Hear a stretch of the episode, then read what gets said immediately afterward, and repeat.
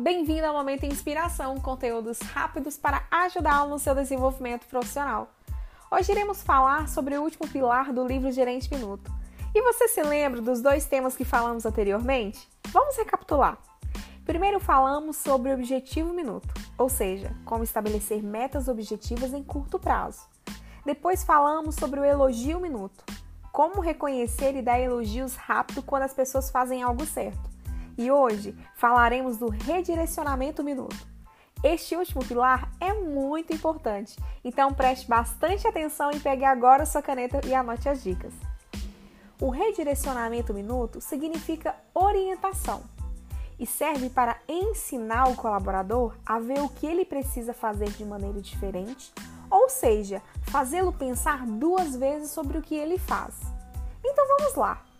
Como aplicar um redirecionamento minuto ZeloCast? Então, a princípio você redireciona ou orienta né, a pessoa o mais rápido possível, confirma o que aconteceu, mas seja específico, e depois deixa claro como você se sente sobre o erro e seu impacto sobre os resultados.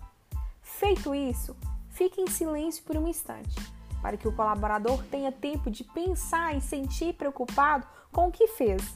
Sabe aquele momento que fazemos algo errado e só depois paramos para pensar na gravidade ou consequência da ação?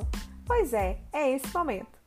No entanto, lembre-se sempre de informar o colaborador que ele é melhor do que o erro que cometeu e que você tem uma boa impressão dele como pessoa.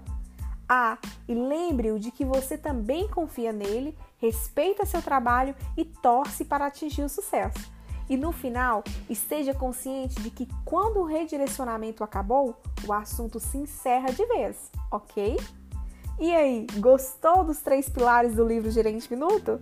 Espero que sim, pois estou aqui na torcida aguardando os feedbacks de vocês sobre a aplicação dessas dicas. Eu sou Zelo Cash e nos vemos a semana que vem.